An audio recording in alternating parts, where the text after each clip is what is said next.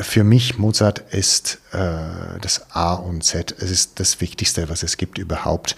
Also für jede Musiker sollte es so sein. Also Mozart ist die Basis. Es ist eine große Verbindung von, zwischen Vergangenheit und das Gegenwart heute. Und ähm, es ist natürlich fantastisch, dass eine Stadt so viel Mozart hat und, äh, und gibt in den Konzerten und in den Opern. So, es bedeutet mir sehr viel, dass ich für mein Debüt in einem Mozart-Matinee bin.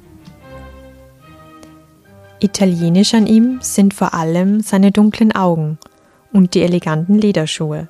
Ansonsten ist Antonello Manacorda deutscher als viele Deutschen, wie er selbst sagt.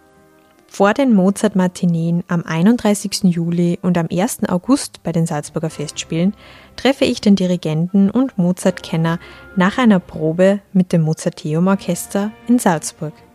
Er erzählt, warum er eigentlich lieber abends spielt und welche Energien die Musik, das Orchester und das Publikum bei ihm erzeugen. Jeder Spiele. Der SN Festspiel Podcast. Mein Name ist Simona Pinwinkler und ich bin heute zu Gast bei einer Probe des Mozarteum Orchesters für die Mozart Matinee der Salzburger Festspiele. Mein Gesprächspartner ist der italienische Dirigent und Geiger Antonello Manacorda. Ähm, Herr Manacorda, guten Tag und danke, dass Sie sich Zeit nehmen. Guten Tag, gerne. Äh, ja, Sie bereiten sich für zwei Mozart-Matineen vor. Zwei sind es an diesem Wochenende. Äh, Sie kommen gerade aus der Probe. Wie war's? Also ich bin sehr müde jetzt.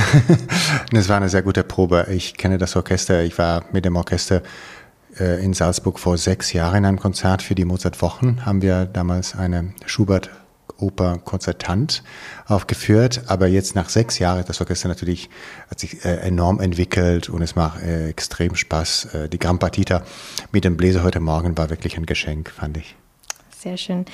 Sie sind äh, 1970 in Turin geboren. Äh, ich habe in der Vorbereitung über Sie gelesen, dass Sie über die Mozart-Oper die Zauberflöte Deutsch gelernt haben. Stimmt. Das klingt ja sehr spannend. Also Ihre ersten Worte auf Deutsch waren zu Hilfe, barmherzige Götter und Vogelfänger. Oder? Vogelfänger äh, vor allem. Äh, und ja, also, also nicht nur Zauberflöte, aber auch äh, Figaro eigentlich. So auf Italienisch war ein bisschen einfacher für mich.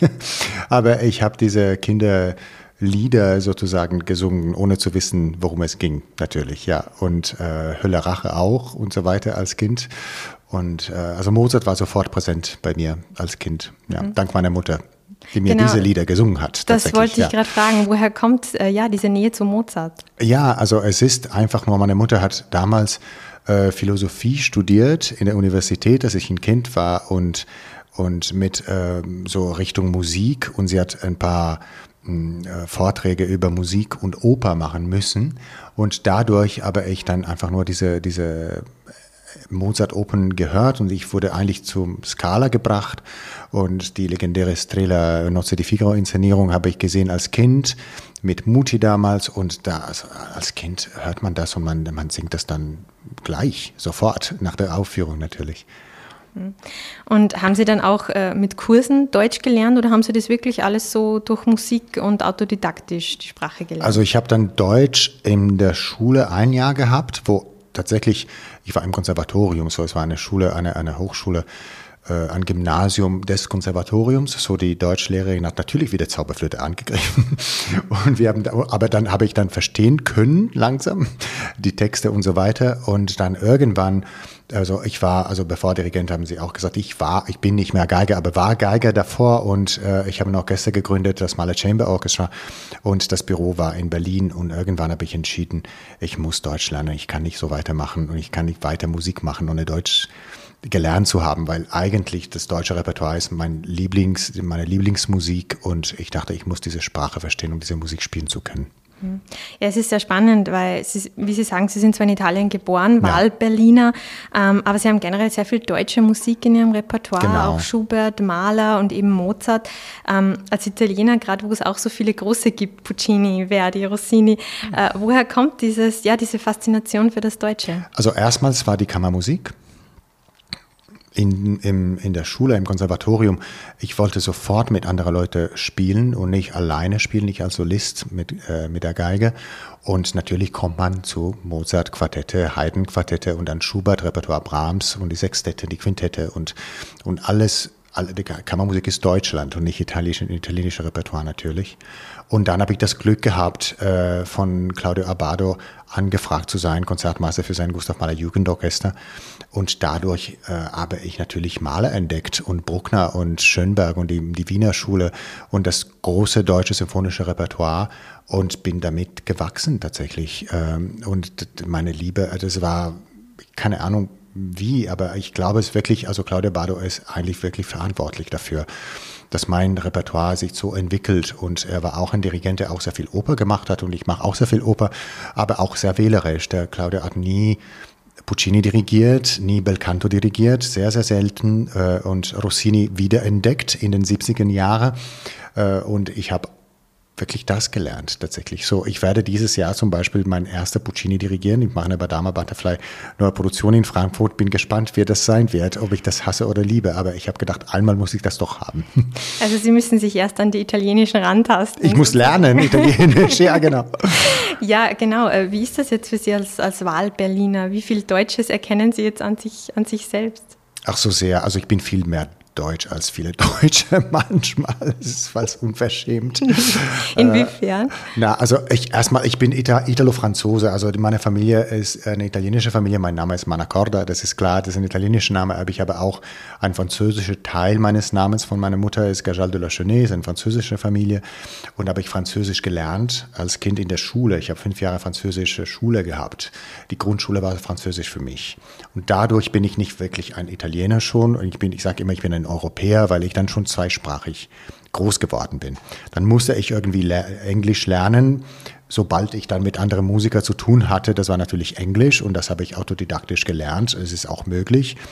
Und dann Deutsch ist für mich, also ich bin sehr ordentlich, ich bin äh, sehr organisiert. Also das Klischee Deutsch bin ich schon. Weil Sie es gerade angesprochen haben, das Autodidaktische, äh, war das auch in der Musik, also in dem Lernen der Instrumente wichtig für Sie? Haben Sie sich da auch viel selber beigebracht? Ich glaube, dass alle Musiker äh, bringen sehr, sehr viel selber bei. Ich glaube, dass, also meine, ich habe sehr viel Glück gehabt mit meinen Lehrern. Und mein Geigenlehrer war Hermann Krebers in Holland, in Amsterdam. Noch eine andere Sprache übrigens, aber das kann ich nicht so gut. äh, und ja, äh, und, der, und mein Dirigierenlehrer war Jorma Panula in Finnland und die Sprache kann ich sicher nicht Finnisch. Aber beide waren ganz große Pädagogen in dem Sinn, dass sie haben mir gelehrt, von mir selber zu lernen, mehr als mir sagen, was ich tun sollte. Sie haben eigentlich mich geöffnet äh, und mir gezeigt, wo ich dann in mir gucken sollte, um zu verstehen und um zu lernen. Das ist das größte, die größte pädagogische Geste, die eine Lehre machen kann. Und deswegen, wir sind alle Autodidakten. Also ich weiß auch noch mit Hermann Krebes, aber ich natürlich, Hermann Krebes war ein ganz großer Geige, der Konzertmeister im Konzertgebau war, mit Mengelberg noch schon, also ganz jung.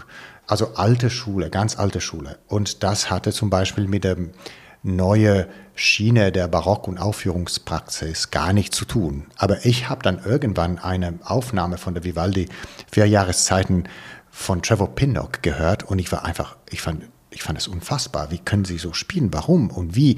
Und diese Darmseiten, was ist denn das? Und das hat mich so berührt und interessiert, dass ich natürlich autodidaktisch dran gegangen bin und ich habe eine Geige dann umgebaut und dann äh, Darmseiten da benutzt und versucht und, und also ist man sowieso als Künstler autodidaktisch mhm. und autobiografisch auch natürlich. Ähm, Sie haben schon gesagt, Sie, Sie bezeichnen sich nicht mehr als Geiger, Sie waren Geiger, Sie sind kein Ja, ich spiele keine Geige seit 16 Jahren, so ich bin kein Geiger mehr tatsächlich. Fehlt Ihnen das nicht, auch selber mal wieder zu musizieren? Überhaupt nicht. Es ist eigentlich, würde ich sagen, unverschämterweise eine Befreiung, äh, keine Geige in die Hand zu haben. Ähm, es war Geige, äh, fast zufällig für mich. Also ich hatte ich hatte viele Jahre Klavier gespielt und dann die Geige, einmal eine, eine Geige gehört und ich dachte, ich will das machen. Und dann habe ich dann Geige gelernt und natürlich versucht, so gut wie möglich Geige zu spielen. Aber ein, das Instrument war für mich eine Beschränkung. Und jetzt ohne Instrument zu sein, fühle ich mich viel freier. Und äh, ich bin sehr froh, nicht einfach nur stundenlang äh, Tonleiter auf die Geige machen zu müssen, um fit zu sein. Also fit bin ich. Ich muss fit im Kopf sein jetzt als Dirigent. Ja. Und wann und warum war dann so diese Entscheidung, dass Sie von der Geige weggehen und Dirigent werden? Es kam, nachdem ich acht Jahre das Mahler Chamber Orchestra äh, begleitet habe, also gegründet hatte und als Konzertmeister mit Abado und verschiedene andere Dirigenten, Daniel Harding und äh, Heiting und Boulez, also viel gemacht hatte. Und wo ich gemerkt habe, jetzt das Orchester ist reif, das Orchester existiert, ist einer der besten Kammerorchester der Welt. Und was mache ich jetzt? Also das habe, das, das ist accomplished, Mission accomplished mit, mit diesem Orchester und, und ich konnte mit meinem Instrument und mit meinem Kenntnisse und Wissen nicht weiter, noch weiter kommen. Wir haben mit Abado auch in Luzern das Luzern Festival Orchestra gegründet, wo ich auch dann am ersten Pult saß. Aber das war, ich habe irgendwie ein Limit gefühlt in mir selber und ich habe dann eine schwere Entscheidung getroffen, weil äh, ich habe ich habe wirklich, also als Konzertmeister von Mahler Chamber und in Luzern zu spielen, es ist Traum von vielen Leute. Und als ich weggegangen bin, viele haben gesagt, du bist verrückt, weil du hast einen der besten Job der Welt und du lässt das einfach nur so lassen und äh, fallen, meine ich, und äh, für eine unbekannte Situation. Und ich habe irgendwie das Gefühl gehabt, dass ich musste natürlich sehr viel arbeiten und sehr viel lernen und dirigieren ist ein neues Instrument, aber ich habe das Gefühl gehabt, ich werde wahrscheinlich beim Tod, äh, also am Ende meines Lebens, ein besserer Dirigent, als ich Geige war. Mhm. Sie sind freier Dirigent, das heißt, Sie arbeiten auch immer wieder mit anderen Musikern, immer wieder mit neuen Orchestern. Ähm, wie ist das? Ist das auch eine Herausforderung, sich immer wieder auf neue Menschen einzulassen? Sehr. Und ich muss sagen, also ich habe ein Kammerorchester in Berlin, das Kammerakademie Potsdam ist mein Orchester, mein, meine Familie in Berlin. Und ich habe sieben Jahre ein Orchester in Holland, ein großes Symphonieorchester in Holland geleitet. Und ich muss sagen, ich bin ein bisschen müde äh, von der Gastierung. Also ich möchte eigentlich ein Symphonieorchester finden und, äh, und ein Zuhause, ein neues Zuhause finden. Äh, natürlich mit der Oper ist es ein bisschen einfacher, weil ich dann wieder zurückkomme nach Wien, äh, nach München, äh, New York und äh, Amsterdam oder Brüssel äh, mag ich sehr. Also es gibt Orte, wo ich dann in London, Covent Garden, es gibt Orte, wo ich immer wieder komme und dann man entwickelt eine Beziehung mit den Musikern natürlich und mit dem Haus. Und dann ist man nicht mehr Gast. Es ist so ständiger Gast sozusagen, ist ein bisschen anders. Aber mit Symphonieorchestern, es kann ein bisschen äh, schwer sein, tatsächlich, weil man in drei Tagen muss alles entwickeln und, und sich kennenlernen und ein Konzert präsentieren. Wie gehen Sie daran? Wie nähern Sie sich da so einem Orchester? Ich glaube, erst, es gibt nur eine, einen Weg und es ist die Ehrlichkeit. Äh, manchmal funktioniert das auch nicht, aber also wenn ich ähm, verlange Ehrlichkeit von den Musikern, muss ich mir mich total zeigen und komplett transparent sein und ehrlich sein. Und manchmal funktioniert nicht, weil die Musiker das nicht kennen, dass ein Dirigent ehrlich ist und, und sich zeigt und sagt, ja, ich denke so und was denken Sie? Und äh, manchmal sind, äh, manche Orchester sind gewöhnt an dikt mehr diktatorische Dirigenten oder Anweisungen äh, von Dirigenten zu bekommen und nicht einfach nur dies, diese mitteilen und zusammen machen und zusammen musizieren. Ich bin aber fest überzeugt, dass ein Orchester ist ein großes Quartett. Es ist einfach nur eine, eine große Kammermusik-Ensemble, äh, das zusammen spielen will und muss. Und das funktioniert nur mit dem Zuhören und mit dem, mit dem einander teilen. Und natürlich manchmal muss ich auch, also sehr, sehr oft muss ich Entscheidungen für alle Entscheidungen treffen.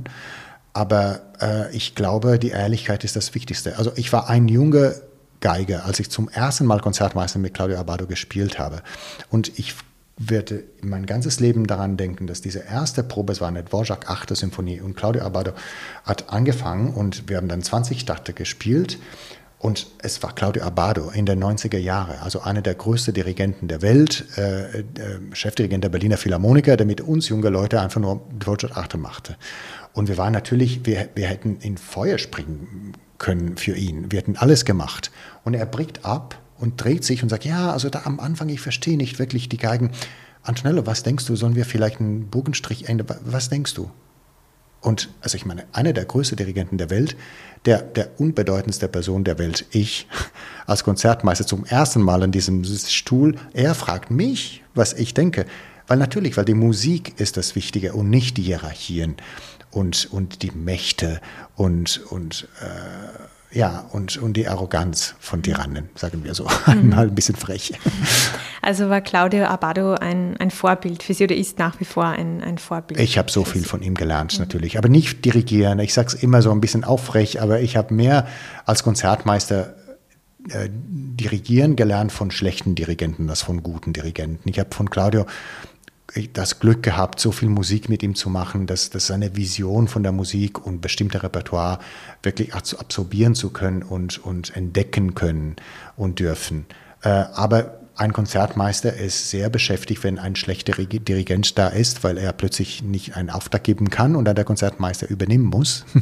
Und ich sage es immer, ich habe gelernt von Dirigenten, die nicht schlechten, aber ähm, Probleme hatten oder nicht so wirklich super technisch dirigierenmäßig ähm, äh, dabei waren, weil ich dann verstanden habe, was das bedeutet, dass man eigentlich sehr klar für die Musiker sein muss. Und äh, ich sage immer Dirigenten, es gibt zwei Sachen, die sehr wichtig bei Dirigieren. Äh, man dirigiert die Musik, aber man dirigiert auch die Musiker. Und sind zwei oft sehr unterschiedliche Sachen. Und um die Musiker zu dirigieren, und noch mehr als die Musik zu dirigieren, muss man technisch äh, fähig sein. Also eigentlich eine Dirigiertechnik entwickelt haben, dass die Musiker einfach verstehen, was man sagen möchte. Und nur die Musik zu dirigieren ist viel einfacher, weil man macht Musik und man muss ein guter Musiker sein natürlich und, und folgt den Fluss der Musik und bewegt die Musik in bestimmte Richtungen. Aber dann, wenn die Musiker einen Auftakt brauchen, ist vielleicht ein bisschen nüchtern so gesagt, aber sie brauchen das und sie, sie ver verlangen das auch. Und man muss das machen können und geben können. Und ähm, weil Sie schon gesagt haben, eben viele äh, Dirigenten haben auch diesen Ruf, eher autoritär zu sein, sehr diktatorisch zu sein. Sie haben den Begriff vorher erwähnt. Äh, hilft es auch, dass Sie eben selber äh, im Orchester waren, dass Sie eben anders da auch rangehen an die Sache? Ja, das hilft sehr sicher, aber äh, vor allem für für die Dynamik von den Probenzeiten und wie es, wie es eigentlich, wie ein Orchester tickt und wie, wie die Energie im Orchester läuft während einer Probe. Dann bin ich dann natürlich sehr daran gewöhnt und noch mehr, nicht nur ein Orchester im Orchester zu sein, aber ein Orchester gegründet zu haben. Das hilft mir auch noch mehr, weil ich habe dann mit meinem Kollegen von Mahler Chamber, unsere weitere Kollegen auch ausgewählt aus Probespiele und Vorspiele und tausend Sachen. So, das ist noch mehr eigentlich. Das ist eine große Hilfe gewesen, ja. Ähm, Sie waren zwar schon als Geiger öfter in Salzburg und haben hier ja. gespielt, aber als Dirigent ist es Ihr Debüt ja. bei den Salzburger Festspielen. Ähm, ist es dann gerade, wenn Sie sich so viel mit Mozart beschäftigt haben, ist es dann etwas Besonderes, hier in Salzburg aufzutreten? Ja, also es ist lustig, weil Mozart einfach nur weg von hier wollte. das so, ist richtig, Es ist ein ja. bisschen lustig, aber natürlich doch. Ähm, also ich habe hier tatsächlich nie Mozart gespielt mit der Geige, weil ich hier mit, sehr viel mit dem Gustav Mahler Jugendorchester war und ähm, selbst mit Mahler Chamber war ich nicht hier. Äh, und das heißt, ich habe dann die großen Malersachen und Gora-Lieder, Schönberg weiß ich noch, in der Felsenreitschule mit Abado äh, gespielt. Äh, für mich, Mozart ist äh, das A und Z. Es ist das Wichtigste, was es gibt überhaupt. Also für jede Musiker sollte es so sein. Also Mozart ist die Basis, es ist eine große Verbindung von, zwischen Vergangenheit und das Gegenwart heute. Und ähm, es ist natürlich fantastisch, dass eine Stadt so viel Mozart hat und, äh, und gibt in den Konzerten und in den Opern. So, es bedeutet mir sehr viel, dass ich für mein Debüt in einem Mozart-Matinee bin. Und man möchte denken, dass es ihnen natürlich Konzerte, die ähm, ein bisschen nonchalanter sind, weil sie sind morgens um elf, sind Matineen und es ist nicht das große Festspielhaus abends. Genau ein Irrtum wie wenn man ein junger Dirigent engagiert in ein Open House und sagt, ja, äh, komm mal und dann dirigier mal eine Mozart-Opern erstmal. Und das sind die schwierigsten Sachen überhaupt. Mozart ist das Schwierigste überhaupt zu dirigieren, wenn man wirklich Mozart verstehen möchte, wie, vom Stil, von, von Artikulationen und Aufführungspraxis oder nicht und welche Richtung dann und dann die Bläser und die Streicher. Und es ist wirklich, es ist so schwierig, Mozart zu dirigieren. Es ist ein totaler Blödsinn zu denken, dass Mozart einfach ist. Vielleicht klingt mal einfach und das ist eigentlich unser Ziel, dass es so klingt. Ja, und um sich etwas äh, auf Mozarts Musik einzustimmen, hören Sie nun einen Ausschnitt aus dem ersten Satz der ersten Sinfonie Mozarts, KV 16, gespielt vom Mozarteum Orchester Salzburg.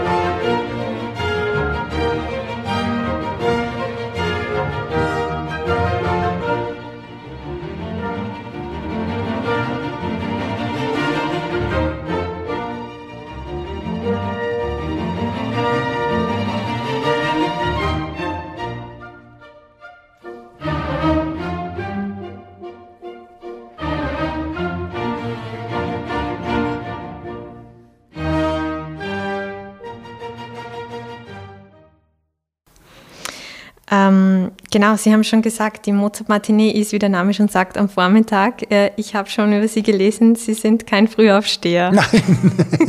das heißt, für Sie wäre abends besser. Wie, wie, bereiten Sie sich trotzdem vor? Ja, keine Ahnung. Ist, ich muss sagen, dass aber äh, Corona hat irgendwas ge gebracht bei mir, dass, dass die, wahrscheinlich war die Spannung des unbekannten Virus am Anfang letztes Jahr und, und äh, arbeitet in, in, in uns allen, ohne dass wir das verstehen und wissen. Und ich bin viel früher aufgestanden im letzten Jahr als in meinem ganzes Leben. So, es ist auch heute Morgen, ich hatte Probe hier um 10 und ich war um 6.30 Uhr wach. Und ich habe gedacht, ah, das ist aber gut, weil um 11 werde ich wach genug sein. Nee, das ist ein bisschen ein Scherz, aber am Ende, wenn man auf der Bühne geht und das Publikum, endlich das Publikum da ist, die Adrenalin ist da und man ist dann doch wach am Ende. Ja. Ähm, Sie haben es schon angesprochen, das Publikum. Warum braucht man auch als Dirigent das Publikum? Ja, weil warum soll ich dann sonst ein Stück aufführen, wenn niemand zuhört? Es gibt keinen Grund. Äh, ja, es wäre eine Selbstbefriedigung, alleine ein Stück zu spielen und äh, für sich selber. Ich, äh, ich lebe in dem Stück, wenn ich dann die, das dirigiere. Ich bin in, dem, in der Musik, in der Partitur physisch drin, aber es, also ich sage immer, dass es gibt einen Komponist, es gibt einen Aufführer, einen Musiker, der das aufführt, aber es gibt einen Zuhörer. Und diese drei Leute sind alle drei genau wichtig. Und das Publikum unterschätzt sich immer und man denkt, ah, ich gehe nicht zum Konzert, ich kenne nicht so viel von Musik, ich bin ein Amateur, ich habe keine Ahnung und braucht man nichts zu kennen, um ein Konzert zu gehen. Man muss einfach da sitzen und seine Seele öffnen. Und ich als Dirigent habe sehr viel, äh, höre sehr viel Resonanz, Energieresonanz hinter mir. Und man hört, man sagt das zwischen uns, zwischen Musiker sagt man, ah, gestern Abend war die Luft so dick, man hat die Leute äh, nicht mehr atmen können, äh, hören können, weil, weil sie so angespannt waren und so konzentriert waren. Und das ist genau, was wir suchen und was wir brauchen.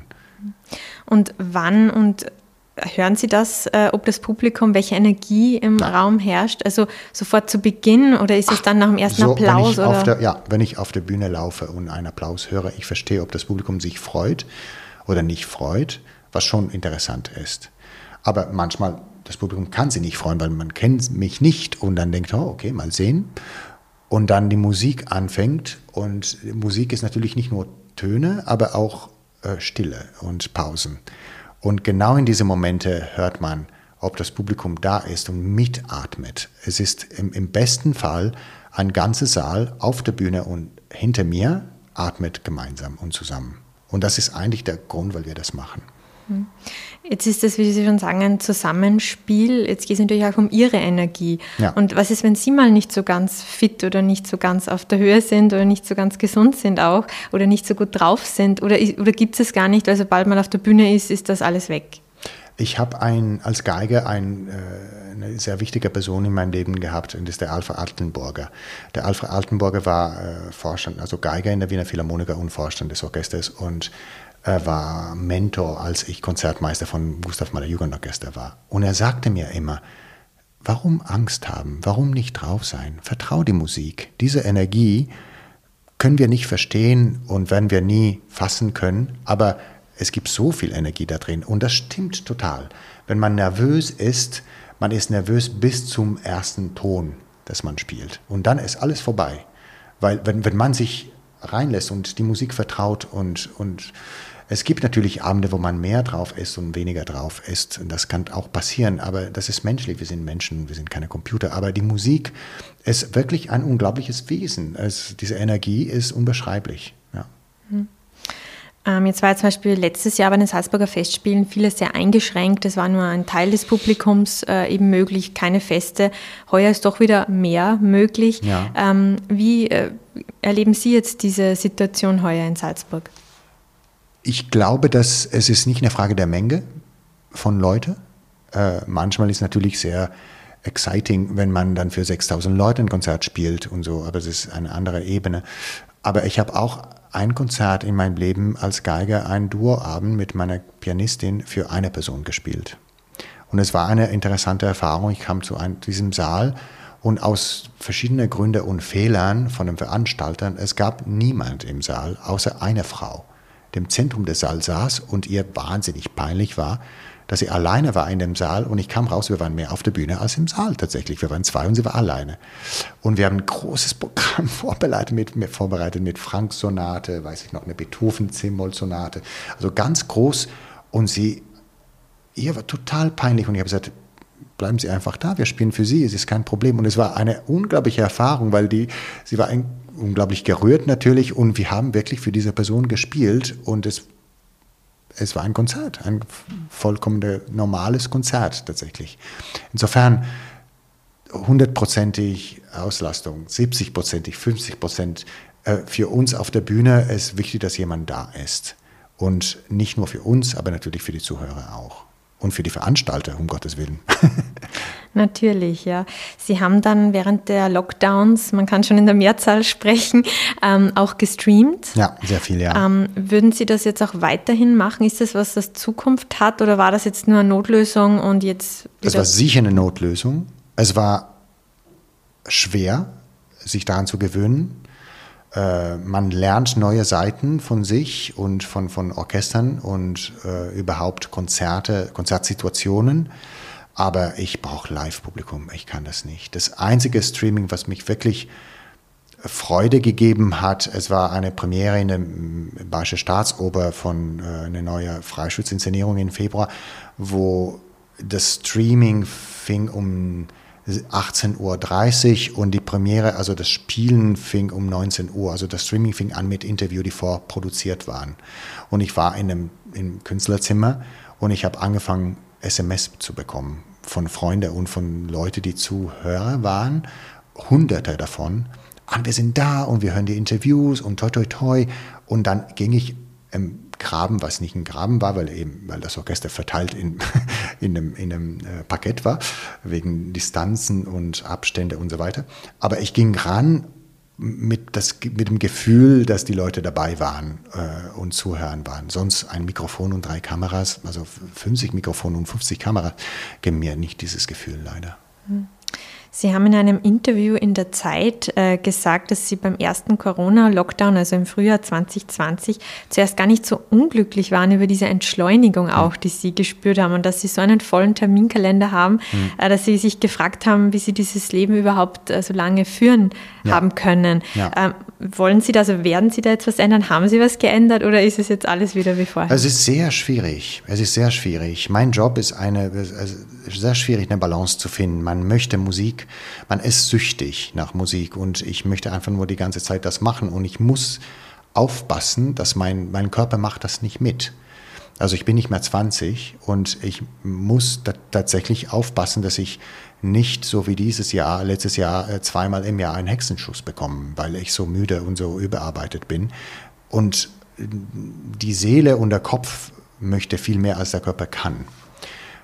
Hm, die Beschäftigung für die Zukunft ist natürlich aufpassen und versuchen weniger zu machen, aber ich habe leider das Gefühl, dass die Welt wartet nur, dass alles wieder da ist und alles so wie früher. Und es wird nie alles wie früher sein. Es wird nie wieder wie früher äh, war.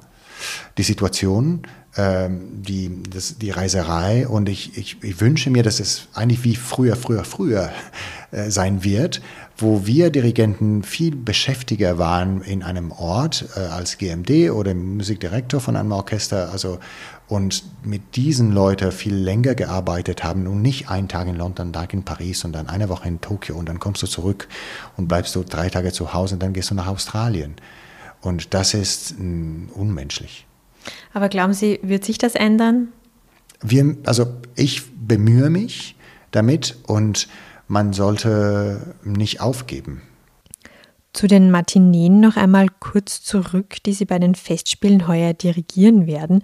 Sie haben Spätwerke von Mozart ausgewählt, äh, die Gran Partita und das Klavierkonzert KV 503 mit dem Pianisten Christian Beseidenhaut. Wie kam es zu dieser Auswahl? Wir haben sehr lange eigentlich mit äh, Markus Hinterhäuser darüber gesprochen, wie wir diese, diese Konzerte veranstalten wollten. Und ich hatte verschiedene Ideen und eine davon hatte in, äh, war ein, ein Bassetthornabend zu haben, wo natürlich die Gran Partita dabei war, maurische Trauermusik dabei war, die Arien äh, von, von Clemenza di Tito und so weiter. Und ähm, das fand er sehr spannend, aber wir dachten, das ist vielleicht ein bisschen zu viel und zu dunkel am Ende, weil diese ganze Musik so ist. Ich habe gesagt, aber dann können wir bitte die Gran Partita behalten, weil die Gran Partita ist ein Meisterwerk, wie Don Giovanni ist, wie Requiem ist, wie Beethoven-Symphonien. Und aus irgendwelcher Grund, viele Leute kennen dieses Stück nicht. Und es, diese Musik ist wirklich das, das beste Sachen, die Mozart geschrieben hat. Und es sind sehr lange Stück, 50 Minuten. Und dann dachten wir, okay, dann müssen wir ein, äh, ein kürzeres Stück und dann machen wir nur ein Konzert. Und dann dachte ich, dann möchte ich, wenn ein Konzert ist, möchte ich nur ein Klavierkonzert mit Christian Beseidenhaut. Weil ich bin großer Verehrer von Christian und ist ein Freund von mir. Wir haben sehr viel musiziert, zusammen musiziert. Und ich dachte, dass es eigentlich ist, ist, das ist perfekt zu zeigen, wie ich denke, dass man an, generell an Musik gehen sollte, wie er das macht, und an Mozart-Musik noch mehr. Und dann habe ich ihm aber eine freie Wahl gegeben, zu welcher Konzert er spielen wollte. Und wir machen ein Così fan tutte Konzert. Also das C-Dur äh, Kirchenverzeichnis 503 ist ein, ein, eine große Symphonie mit Piano Obligato. Die Bläser sind sehr beschäftigt. Es passte sehr gut. Mhm. Äh, jetzt hat Rolando Villazón, der bekannte mexikanische Tenor und der Intendant der Mozart-Woche, der sagte mal, jeder soll Mozart hören, Mozart ist für alle.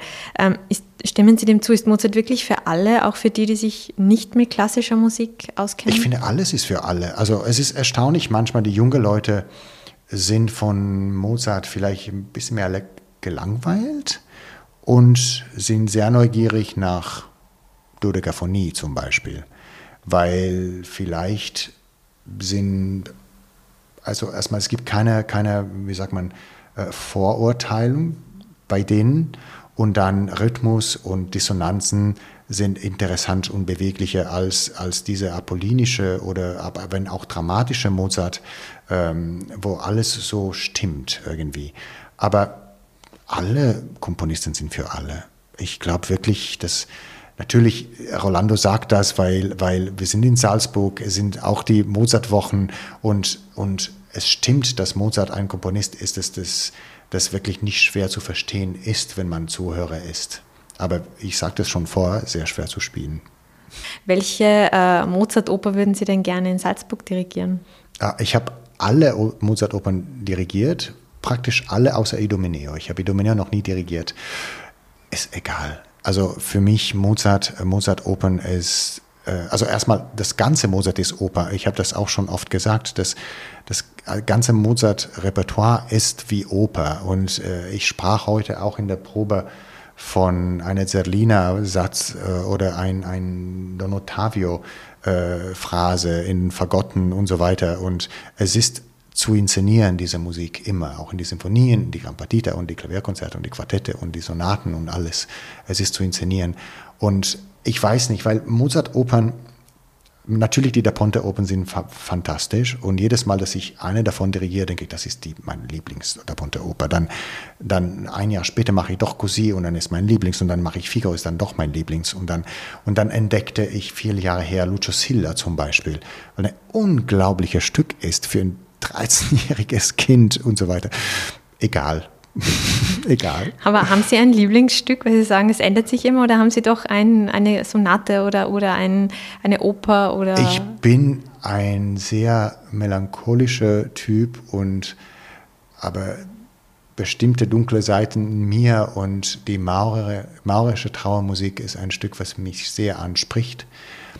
Und ich bedauere sehr, dass dieses Stück sehr selten gespielt wird und es ist fast unmöglich, dieses Stück aufzuführen weil es hat sehr viel Bedeutung, sehr viel Tiefe in eine in sehr kurze Zeit, sehr kurzes Stück, was in einem Programm sehr schwer zu platzieren ist, weil ein kurzes Stück ist, man denkt am Anfang sollte, aber man ist nicht, noch nicht bereit für diese Tiefe am Anfang eines Konzerts und dann in der Mitte, ja, passt aber nicht, was machst du danach? So, dieses Jahr haben wir das nicht geschafft hier. Vielleicht irgendwann machen wir das. Vielleicht nächstes Jahr. Und wenn wir schon beim Ausblick sind, äh, wie geht es denn nach Salzburg bei Ihnen weiter? Ich habe erstmal zwei Wochen Urlaub und ich freue mich drauf. Dann habe ich äh, die Eröffnung, äh, mein zehnjähriges Jubiläum in Potsdam mit meinem Orchester. Ich bin zehn Jahre bei denen und wir haben eine schöne Eröffnung. Ich bin dann in Wien mit einer Figaro-Produktion an der Wiener Staatsoper danach gehe ich nach London für eine Traviata in Covent Garden und unterschiedliche Symphoniekonzerte. Und nächste Saison habe ich ganz zwei sehr wichtige Debüts für mich, äh, symphonisch und es ist Tonhalle Zürich und Berliner Philharmoniker. Und weil Sie eingangs gesagt haben, Sie suchen nach einem Orchester sozusagen, ja. wo würden Sie da suchen? Wo wären Sie denn gern? Es ist, man entwickelt das. Also ich habe ein paar Orchester, wo ich sehr oft bin und die ich sehr, sehr, sehr mag. Und es wäre ein Traum, wenn Sie mich fragen würden. Also erstmal dann keinen Dirigent selber haben müssen, um mich fragen zu können. Ich hab sehr, immer sehr, bin immer sehr, sehr gerne in Stuttgart mit äh, SWR-Orchester. Ich bin sehr, sehr gerne auch in Helsinki. Helsinki Philharmonic ist ein sehr guter Partner von mir. Es gibt ein paar Orchester in der Welt, wo ich sehr, sehr gerne da bin. Mal sehen. Okay, ja, dann wünsche ich Ihnen, dem Mozarteumsorchester und dem Publikum zwei schöne Mozart-Matineen. Vielen Dank. Äh, und vielleicht auch gleich zur Info, dass jene am Sonntag wird um 11 Uhr auf Ö1 im Radio übertragen. Also das kann man sich auch anhören. Ja, und danke Ihnen für die Zeit und für das Gespräch. Ich habe zu danken. Dankeschön. Und bei den Hörerinnen und Hörern bedanke ich mich für das Interesse.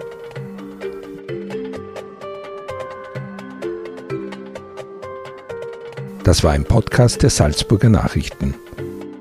Redaktion Simona Pinwinkler und Bernhard Flier. Wenn Sie mehr wissen wollen, besuchen Sie uns im Internet auf www.sn.at.